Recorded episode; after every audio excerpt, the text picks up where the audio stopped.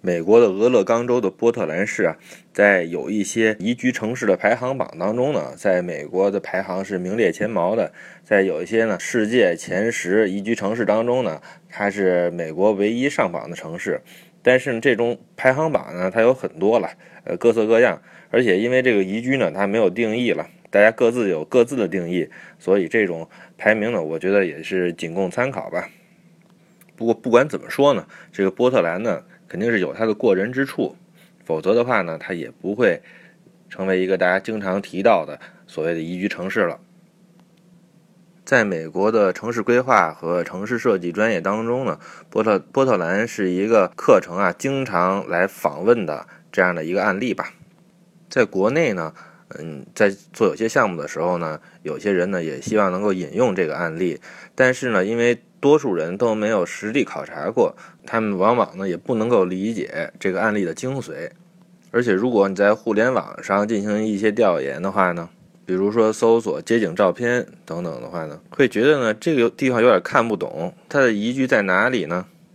它没有特别打眼的建筑和街景啊，市中心不太大，和北京的像金融街或者是中关村西区这些地方的规模呢比较接近。高楼呢不是特别多，然后新旧都有，是一个很混合的一个状态，没有所谓的异国情调的这种风情感呀，也没有什么特别具有标志性的景物。市中心的广场叫做先锋广场，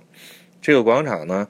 大概六十米乘以六十米，不是特别的大，然后呢它是红砖铺地，连石材都用不起，然后也没有什么特别酷的这种城市雕塑。公园呢都普普通通，一般就是一片草坪，然后几棵树，概括起来啊，就是拍不出来什么好照片儿。如果在美国的影视作品当中呢，你也很难看到这个城市。这样的一个案例呢，是挑战人的观察和理解能力的。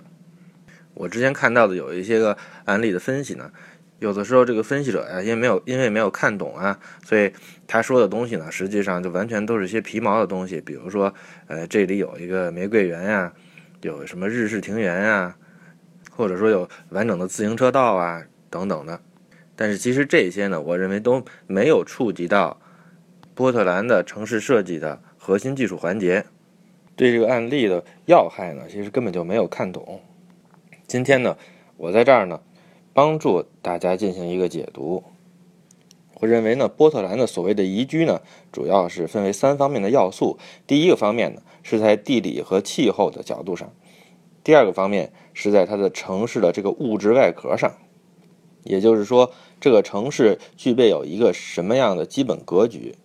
然后这个基本的格局呢，具备什么样的潜力，这个是我后面要重点分析的。第三个方面呢，是这个城市的人文环境的方面。俄勒冈州这个州的名字呢，本身在我们的印象当中就不是特别的响亮。它的面积是二十五万平方公里，在美国所有的州当中呢，是排行第七的，比我们中国的湖南省要稍微大一些。人口呢只有四百零三万，这是二零一五年的数字。这些人口当中呢，有一半以上是住在波特兰大都市区。波特兰大都市区，它的人口呢，在二零一三年的统计是二百三十一万，在美国的各都市区中排名第二十四。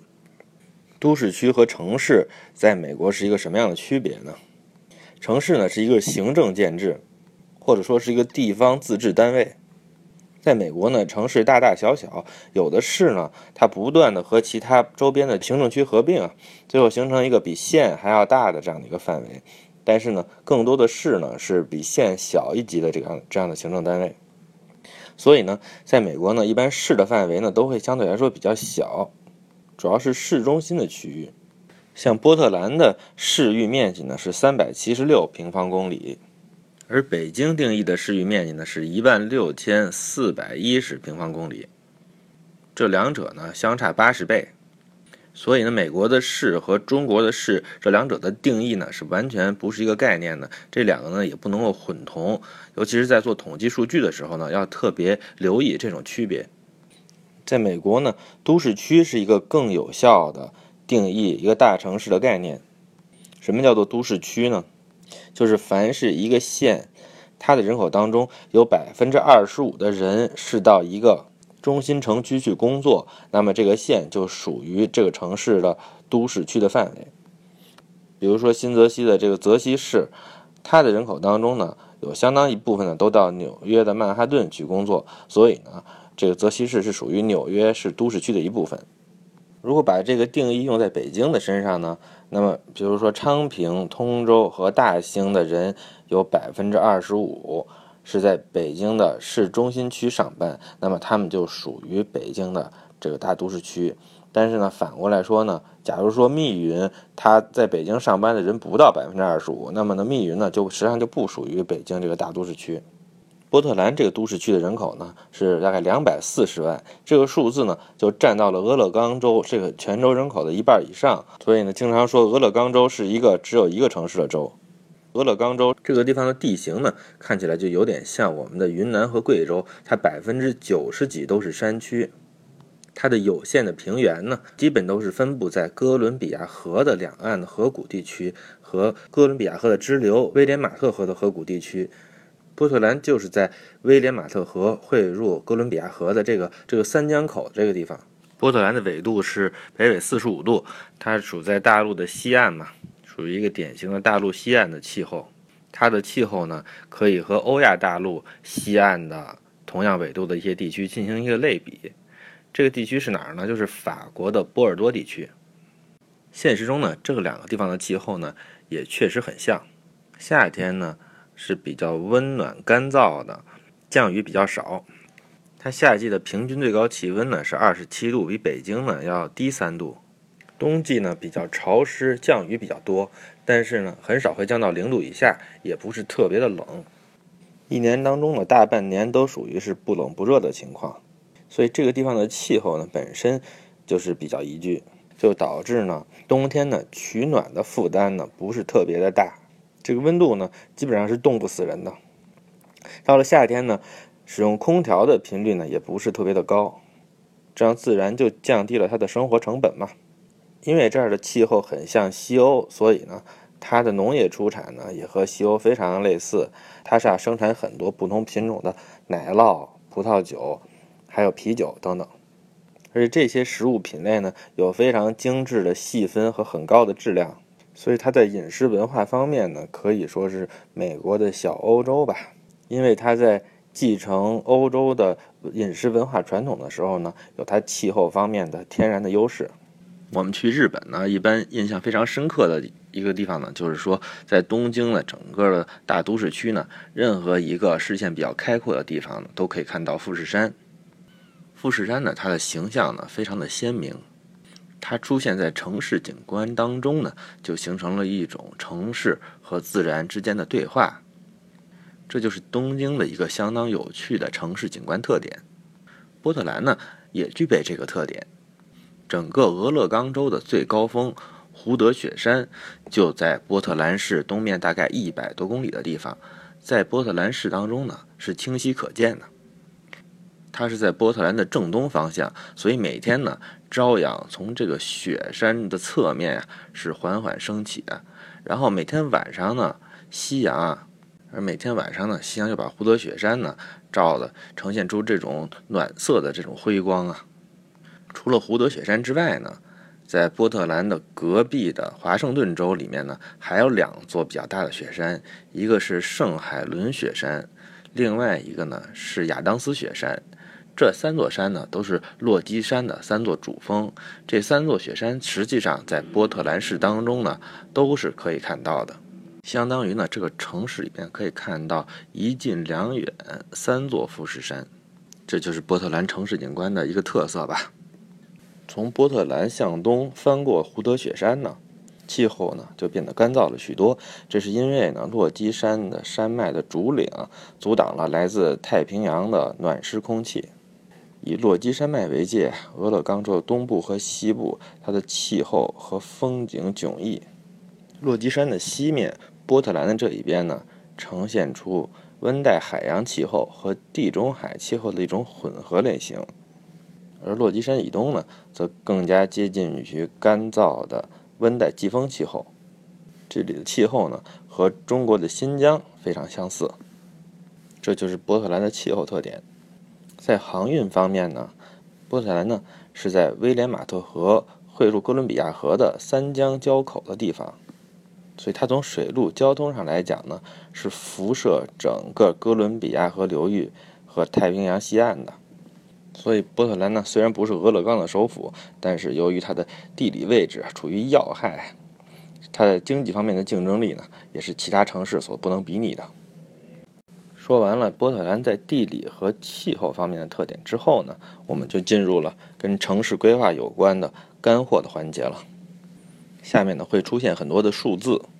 首先呢是波特兰的著名的城市路网的尺寸。城市路网呢就是一个像棋盘格一样的图形。在波特兰呢，这个棋盘格的格与格之间的距离呢是八十米，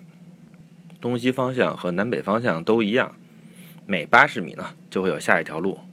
在美国呢，各个城市的市中心地区呢，基本都是这样一个比较密的路网。在中国呢，这样的路网比较少，但是也不是没有。在北京呢，比如说日坛附近的第二使馆区，再比如说青岛火车站附近，一直到八大关这个地区，在天津呢，五大道也有一个类似的路网。上海呢？南京路和复兴路一带，这些呢，您一听就发现，他们都是啊，大概一百多年以前西方人规划的。波特兰也一样，它的道路网格呢，大概是在一八七零年代形成的，和同一时期西方人规划的城市呢，是大同小异。三百年来呢，美国人规划的城市基本上都是这样一个格局，不管是特别早期的萨瓦纳。查尔斯顿、费城，还是稍微厚一点的纽约、华盛顿、旧金山、洛杉矶等等吧。它们之间的差别呢，都是一些很细微的网格的尺寸的差别。比如说呢，不是八十米乘以八十米，而是像纽约是两百米乘以八十米，费城呢是一百二十米乘以一百二十米，华盛顿呢是一百五十米乘以一百八十米。它们呢都是数字方面的一些差别。这些前汽车时代就存在的路网呢，彼此之间略有尺寸差别。这种尺寸差别啊，除了特别极端的情况之外呢，并不存在绝对的对错。毕竟呢，各个城市的密度啊、汽车流量、交通发展水平呢，都是不同的。有了这些尺寸作为基础呢，是可以根据现代交通的实际情况进行不同方式的交通管理和交通控制，修修补补呢。让他们可以符合现代交通的需求，只不过呢，有的就比较容易，比如波特兰的路网。我呢实地观察后呢，逐渐理解了这个八十米路网的优异之处啊。也有一些呢不容易修补的，比如说盐湖城，它的路网是两百米乘两百米。我去考察之后呢，也是深感其不幸啊。不过呢，盐湖城最近十几年呢，进行了很大力度的市中心再造。我认为呢，成效还是比较明显的。理解了这些呢，我们中国的路网呢，就显得更加的惨不忍睹，不能直视了。我做这个节目呢，是希望大家能够对这个情况有所了解，为了能够改善我们的交通环境啊，创造一个认知的平台吧。对于我们的听众呢，即便有些是和城市建设和房地产有关的专业人士，也不一定能够很清晰的评价一个交通系统的好坏。有人认为呢，路越宽就越好，这个呢是非常错误的。中国的路啊，在世界上可以说是最宽的，但是堵车呢也是世界第一。中国的堵车呢，也不是因为中国车多，中国的机动车保有率比发达国家呢是低得多的。中国每千人的汽车拥有量呢，大概是美国的三分之一，而且我们呢，在单位城市面积上的车也不见得比发达国家多。我们的堵车呢，是交通系统的规划、管理和强制三方面共同造成的。评价一个交通系统好呢，最简单的标准啊，术语说呢，叫做各模式均好。所谓的各模式。这里面一个模式呢是小汽车、出租车之类的这种门到门的机动车交通的模式啊。第二个模式呢就是步行，呃，第三个呢是巴士、轨道交通之类的这种公交。因为呢，公交不是门到门的，所以公交的使用者呢，他也会步行，所以公交和步行这两个模式呢是联合在一起的。在提升公交交通模式的时候呢，只是修很多地铁，然后布置很多大巴呢，然后或者给公交系统很多的这种财政补贴。但是呢，如果你的步行环境特别差，过马路非常不方便呢，然后步行的人啊需要到处绕很多的路。这样也会妨碍大家选择公交，这样财政补贴就打水漂了。这就是我们现在的情况吧。交通步行者和这个小汽车这些模式之间呢，它是争抢资源的关系。那么我们回到波特兰的八十米的路网上来，我们看看波特兰是怎么在它的路网系统上实现高效和公平的。咱们呢，首先从驾车人的角度来看这个城市吧。如果您要从北向南进入市中心的某个街区，比如说呢，去第四大道著名的建筑师 Michael Graves 设计的市政厅，那么呢，您不能走第四大道，因为呢，这边是单行道，是从南向北的；而第三大道呢和第五大道呢是从北向南的单行道，理论上是可以走的。第三大道啊，三个车道都是向南的。这也算宽了吧，但是呢，第三大道上呢没有红绿灯，哎，这没有红绿灯，您别以为是好事儿，这就意味着呢，这条路上的限速呢是每小时四十公里，而且呢，您过每一个路口的时候呢，都需要避让行人，所有的行人啊，他的路权都比您优先，其他方向的车辆呢，他比您先到路口的时候呢，您也得让着他们，他们的路权也是比您优先的。所以啊，从第三大道从北往南开，虽然没什么红绿灯吧，但是呢，这开过去呢会非常的慢，最后核算下来呢，这速度也就是每小时十几公里。这是第三大道的情况。第五大道呢也是从北向南的，而且呢有红绿灯，这样的话呢，至少呢在有绿灯的时候呢，您的直行车辆的这种路权是优先的嘛。可惜呢，在第五大道呢这三条车道，但是有两条啊。都是给有轨电车和公共汽车走的，一条呢是他们的行驶线，一条呢是给这个电车靠站用的。小汽车呢只有一条车道，这样的话呢，直行的小汽车就和转弯的小汽车在一起。转弯的车辆绿灯的时候呢，是要给这个直行的行人让行的，所以这样呢，他们又慢了下来。所以呢，第三大道和第五大道从北向南呢，实际上效率都不高。对于驾车人来说呢。最好的选择呢是第七大道。第七大道呢，在波特兰有一个专门的名字叫 Broadway，直译可以叫宽街儿吧。呃，音译呢就叫百老汇大街，和纽约的那个是同名的。这个宽街儿啊，这个第七大道呢是北向南的单向五个车道，同一个方向，这个就非常霸气了吧。而且呢，它有红绿灯，就是说如果您不幸碰到一个红灯，那说明呢，您这后边呢就会是一路绿灯了，因为这个绿灯的时间呀是交通工程师优化过的。您这辆车呢被组织到一个柱状的这样的一个交通流里边之后呢，这个交通灯的时间呢就算着这个柱体通过才慢慢变灯，而且呢这条路限速是每小时六十公里，只要亮了绿灯呢，基本上就可以放心的开到六十公里，因为路权呢都是您的。这样呢，进入市中心之后呢，一共是八百米的路，这上面呢一共是十个路口，大概一分钟就能开过去。您从第七大道呢，然后到了麦迪逊大街，您左转向东，这时候呢，离在第四大道的市政厅呢就只有两百四十米了。但是您还需要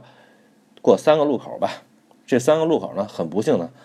都有红绿灯。不过波特兰的红绿灯呢时间很短，一般也就是二十秒。为什么这么短呢？过会儿我告诉您，这样呢，您过了这段的三个路口的两百四十米呢，大概呢还是需要一分钟。这样呢，您就左转上了第四大道，大师的作品呢就在您左手边了。它是单行道嘛，您可以靠左停下，然后瞻仰一下。不不过呢，这个大师的作品可能有点丑怪，您要做好心理准备。在刚才的这段经历中呢，您驾车行驶了一千一百米。用时呢，我估计大概是两分钟多几秒吧，相当于每小时三十公里的速度，走走停停，平均下来呢，相当于是每小时三十多公里的速度吧。这个速度不算太快，但是啊，您在北京市中心呢是不见得能做到的。以我为例吧，我每天上班是十公里，而且这个路程呢，百分之七十都是在三环的快速路上。但是呢，我总的上班时间大概要四十分钟，这就相当于是每小时十五公里的速度，比在波特兰市中心还是要慢很多的。如果您坐电车的话呢，波特兰的电车是每五个街区停一站，五个街区是多大的间隔呢？是五乘以八十嘛，它是四百米一站。电车从北到南一路走第五大道进入市中心，到市政厅是停三站。电车的速度呢也能冲到每小时六十公里，但是电车啊需要停站加减速。这样的话呢，汽车需要一分钟的路程呢，电车是三站，大概呢就需要三分钟吧。您还需要步行过两次大街，一个是第五大道，这个路口呢是三个车道，十一米宽，成年人通过呢平均需要八点二五秒。您还需要步行穿过麦迪逊大街，也是十一米，还需要八点二五秒。过这两个马路呢都有红绿灯，但是呢您是斜穿这个路口啊，所以哪边放了绿灯您就走哪边，这样呢至少有一边是不需要等绿灯的，另外一边呢可能需要有一个短暂的等待吧。波特兰的红绿灯都很短，因为我上边说了，路口不过才十几米宽，成年人啊十秒就走过去了，所以呢，波特兰的红绿灯并不需要设置的特别长，大家就能够安安心心的走过去。它的红绿灯的设置时间呢，一般是二十多秒。过了这两个路口呢，您就到达了大师作品的后面，可以瞻仰一下后部啊。如果您想瞻仰前面的话呢，需要走到第四大道一侧，在人行道上再走一百米。成年人呢，大概是需要一分十五秒吧，这样您就到达了大师作品的正门。整个用时呢，哎，不到五分钟。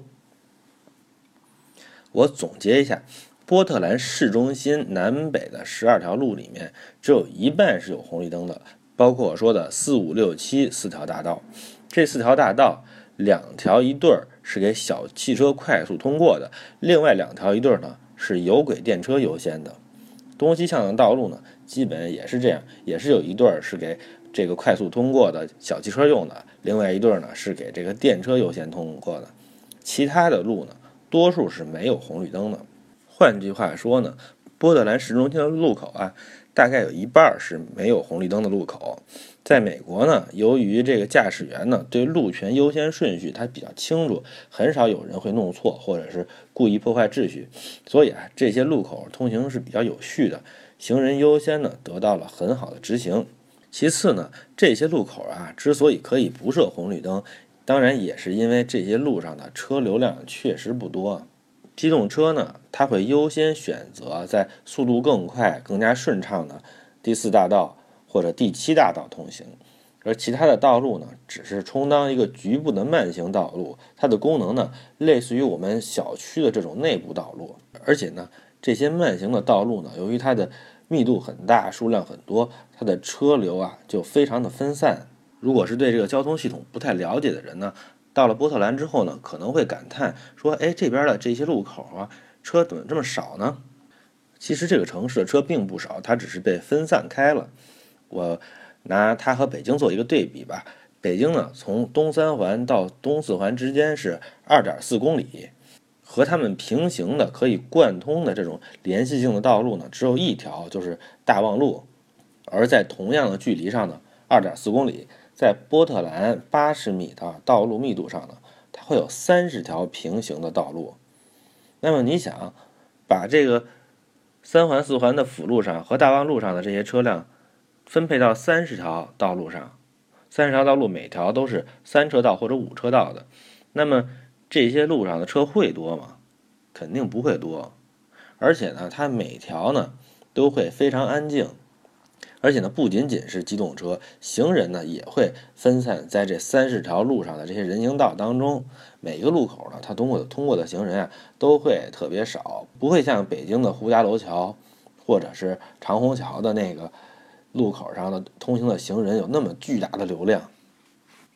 因为我是开车考察的波特兰呢，所以呢，在这些没有红绿灯的路口上呢，虽然行人是优先的，但是现实当中我开车碰到行人的几率并不高，甚至呢碰到其他的车机动车辆呢，需要分辨路权的情况呢也不太多，肯定是不会超过百分之三十的，在绝大多数的情况下呢，都可以直接通行。现在呢，我们再把试点呢转移到纯步行的人。我同样呢是从市中心北侧的边缘呢去市政厅。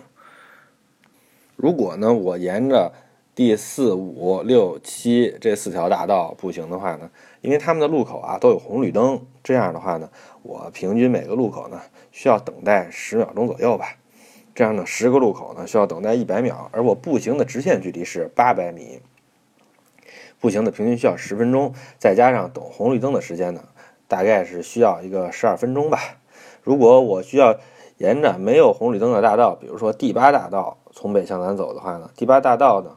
它是特别优待步行者的，上面没有红绿灯，步行者呢一个灯都不需要等，就更快一些。说实话，因为呢，波特兰的街道最宽的地方呢，才是五车道，普通的都是三车道，所以啊，行人穿过机动车道的距离呢。都在十米多，这种情况过马路其实是毫无压力的。我在北京上班呢，我中午需要步行到马路对面吃兰州牛肉拉面，需要通过马路的人行横道的长度呢，我在这个航拍图上量了一下，是五十二米。你对比一下就知道这个行人在波特兰是有多幸福。另外呢，由于啊它的路网密度高呢，行人也不需要绕路。行人绕路是非常不人道的，但是呢，在咱们的城市里边是非常普遍的情况。我上面说的这个流程呢，可能太细节了，但是啊，这个模式呢，在发达国家的城市里啊，其实大同小异。这个原理就是用一部分道路解决机动车和公交车的通行的效率问题，交通呢，尽可能要有效的组织，等候交通灯的时间呢。尽量要短，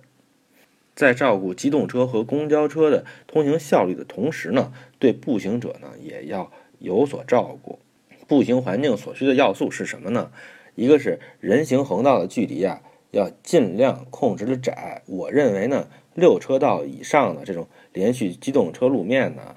应该呢通过规范予以禁止。人行路线的各种绕行啊，都是交通规划的大忌。我们的交通规划师啊，在这件事情上表现出来的麻木不仁啊，是非常恐怖的。在机动车流量特别低的时候呢，就可以直接把绝对的路权交给行人了。在说过路网和交通组织之后呢，我深入到一些分析当中。首先呢，我来分析一下波特兰的市中心的城市用地的比例问题。我们呢？把城市的地图放大到八十米乘八十米这样一个六千四百平方米的街区地块上，在这个地块里面呢，道路包括人行道占的面积呢，大概是百分之四十四，两千八百平方米。在这里面呢，人行道大概占百分之十六，机动车道呢是占百分之二十八，其余呢是街区内的用地。是一个六十米乘六十米等于三千六百平方米的芯儿，这个芯儿在这个地块当中呢，占比是百分之五十六。不过呢，在市中心呢，大概有百分之十的街区呢是专门预留的城市公园这些公园呢也是三千六百平米这样的小公园它占整个市中心的面积呢，应该是不到百分之十，大概是百分之六左右，这个比例呢也不算高。但是你从市中心的任何一个地方来到达距离你最近的一个公园，它的距离呢都在两百米以内。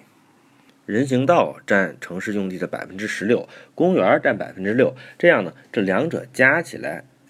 就形成了一个纯行人的、没有任何门禁限制的、完全可达的公共领域。这个步行的公共领域占整个城市的百分之二十二，这个比例呢实际上是很高的。这就构成了这个城市里面的一个自由的步行空间网络。这些小公园呢，和北海公园、朝阳公园这些大型的景点式的公园呢，具有质的区别。其余的呢，街区内用于建设的用地啊，不到这个城市地块的百分之五十。但是呢，在这百分之五十上呢，是没有设置退线、建筑覆盖率、绿化率这些城市规划规定的。这些土地呢。全都用于高效的建筑使用。越是市中心的黄金地段，它的覆盖率呢就越接近百分之一百。而容积率呢，在有些项目上呢，会达到十以上。所以波特兰的市中心呢，虽然是有大量的公共领域的空间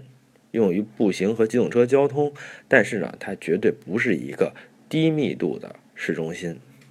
它的局部的综合容积率呢，可能也会远远高于我们所了解的多数的中国的市中心。把百分之二十二的城市用地分配给步行使用，把百分之二十八的城市用地分配给机动车道路，这就是波特兰它从城市空间的角度提供公共服务的一种方式。我呢，基于同样的框架，把波特兰和盐湖城纽约做一下对比。在波特兰呢，机动车道的用地呢占街区面积的百分之二十八，盐湖城。占百分之二十五，纽约占百分之二十三，而人行道的面积呢？波特兰占百分之十六，盐湖城百分之十一，纽约占百分之十四。听了这些呢，您是不是能找到一些感觉呢？为什么纽约会那么堵车呢？为什么盐湖城的步行环境不好呢？这些数字呢，提供了最直接的证据。而我们的城市里面，公共的人行道占据城市面积的多大的比例呢？我想呢，我们大家每一个人呢，都可以在我们的城市地图上进行观察和摸底。那么，波特兰把这么多的用地给予了机动车道和人行道，那么是不是，这是不是一种城市空间上的浪费呢？我们可以看波特兰的人行道的宽度呢，大概是四米左右。在机动车主路的旁边呢，它的宽度大概是三米左右。这个地方是没有行道树的。在其他的道路比较慢速行驶的街道上呢，这个宽度大概是五米，但是它是有行道树的。平均四米的人行道呢，这个尺寸呢还是比较宽阔的。人行道当它的宽度在一点五米到两米之间的时候呢，它是一个纯粹的通过型空间。因为呢，如果你在这上面走得慢或者站在那里的话呢，实际上是会堵别人的路的。嗯，如果到人行道如果在三米以上呢，人就可以慢慢的走或者发呆，因为别人呢可以绕过你，你就不会阻挡别人。人行道呢就允许行人停留，具备了散步休闲的空间的功能。当人行道到了四米以上的宽度的时候呢，它呢就有了成为社交空间的这种尺寸的条件。这个人行道呢也可以用来提供给商人摆摊儿，或者给这些店铺呢做一些餐饮的外摆。在波特兰呢，人行道虽然很宽，感觉上这个空间呢是有点奢侈，但是呢在这里啊，它本身实际上是在充当着城市公园的作用。再者，街道本身呢，也可以被当成购物中心。在波特兰呢，街道两侧的商业店铺脸对脸的距离是二十米。在这个距离上呢，我呢，在这个服装店里呢，就可以看到对面咖啡厅的窗口前面坐的是谁。我从这个门走到那个门所需要的时间是多少呢？十五秒。换句话说呢，街道两侧的商业的视觉存在，在整个街道空间当中呢，是非常明显的。它的协作也是非常良好的。这个尺寸在纽约的第五大道是三十米，在盐湖城的主街和上海淮海中路是四十米，在北京的长安街是一百五十米。街道两侧的商业店面，它们的距离啊每增加一倍，在视觉当中的角面积就减小到原来的四分之一。为什么在我们的大街边上，有的时候我们会看？字体非常巨大的、很难看的这种店铺招牌呢，这就是因为我们的街道太宽，为了能够让街道上的行人了解到这个商业店经营的内容呢，他不得不把这个字体做得很大。但是在一些小街巷当中呢，比如在威尼斯的里亚尔多的步行街当中，这些店铺呢，其实啊连店招都不用挂，你一眼就能看到它是一个什么店在经营什么。在这一期节目当中呢，我呢是在提供一个他山之石，让大家看一看所谓的宜居城市，它的物质外壳是一个什么样的模式，它和我们日常生活的城市空间存在一个什么样的差异，这就是我所理解的城市设计的核心技术。今天呢，我能够在这里呢，把它和大家进行一个简单的分享。在下一期当中呢，我会跟大家谈一个很神奇的城市，那就是摩门教的宗教中心城市——美国犹他州的盐湖城了。这也是一个很有意思的城市啊，敬请期待吧。